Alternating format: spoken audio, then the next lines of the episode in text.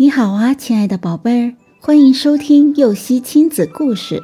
我是小幼熙，我和妈妈一起讲故事。小熊想办法。熊妈妈从小就有一个梦想，开一家自己的服装店。后来，她靠自己的努力，终于租下了。小河边一间小小的店铺，熊妈妈信心十足，她相信在自己的努力下，一定能把店铺打理好。店内所有的衣服都是熊妈妈参考当下流行的款式设计和缝制的。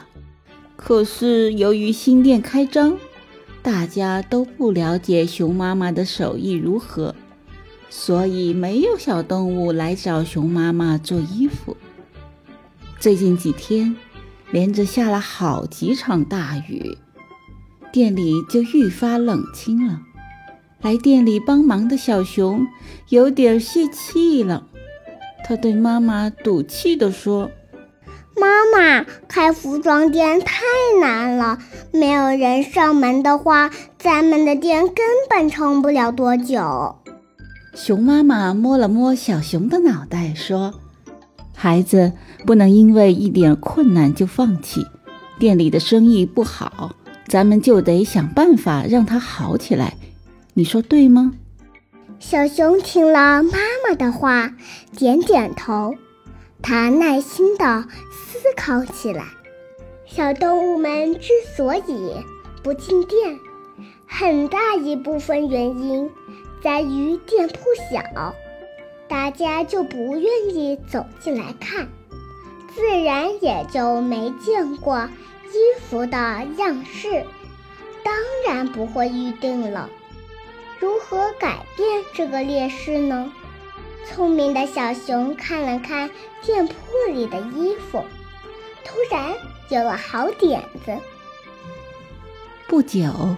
从小河边经过的小动物们惊喜地发现，道路两旁的树梢上不知何时被挂上了一件件漂亮的衣服，旁边还贴着这件衣服与别的服装搭配后的照片，下面写着一句话：“熊妈妈服装店为你量身制作多款时尚服装，打造独一无二的你。”地面上还被贴了许多指示箭头，顺着这些箭头指的方向走，很快就能到达熊妈妈的服装店。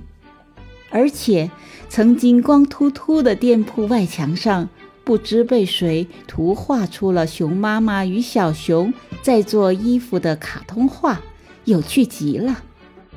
小动物们被这些漂亮的服装吸引了。纷纷来到熊妈妈服装店参观选购。原来这些都是小熊想出来的好点子。经过这次活动，熊妈妈服装店的生意立刻变得火了起来。宝贝儿，小熊为熊妈妈想的办法是不是很棒呢？遇到困难。虽然小熊一开始也有些气馁，但他振作起来，积极想办法，把对自己不利的局面扭转为对自己有利的一面。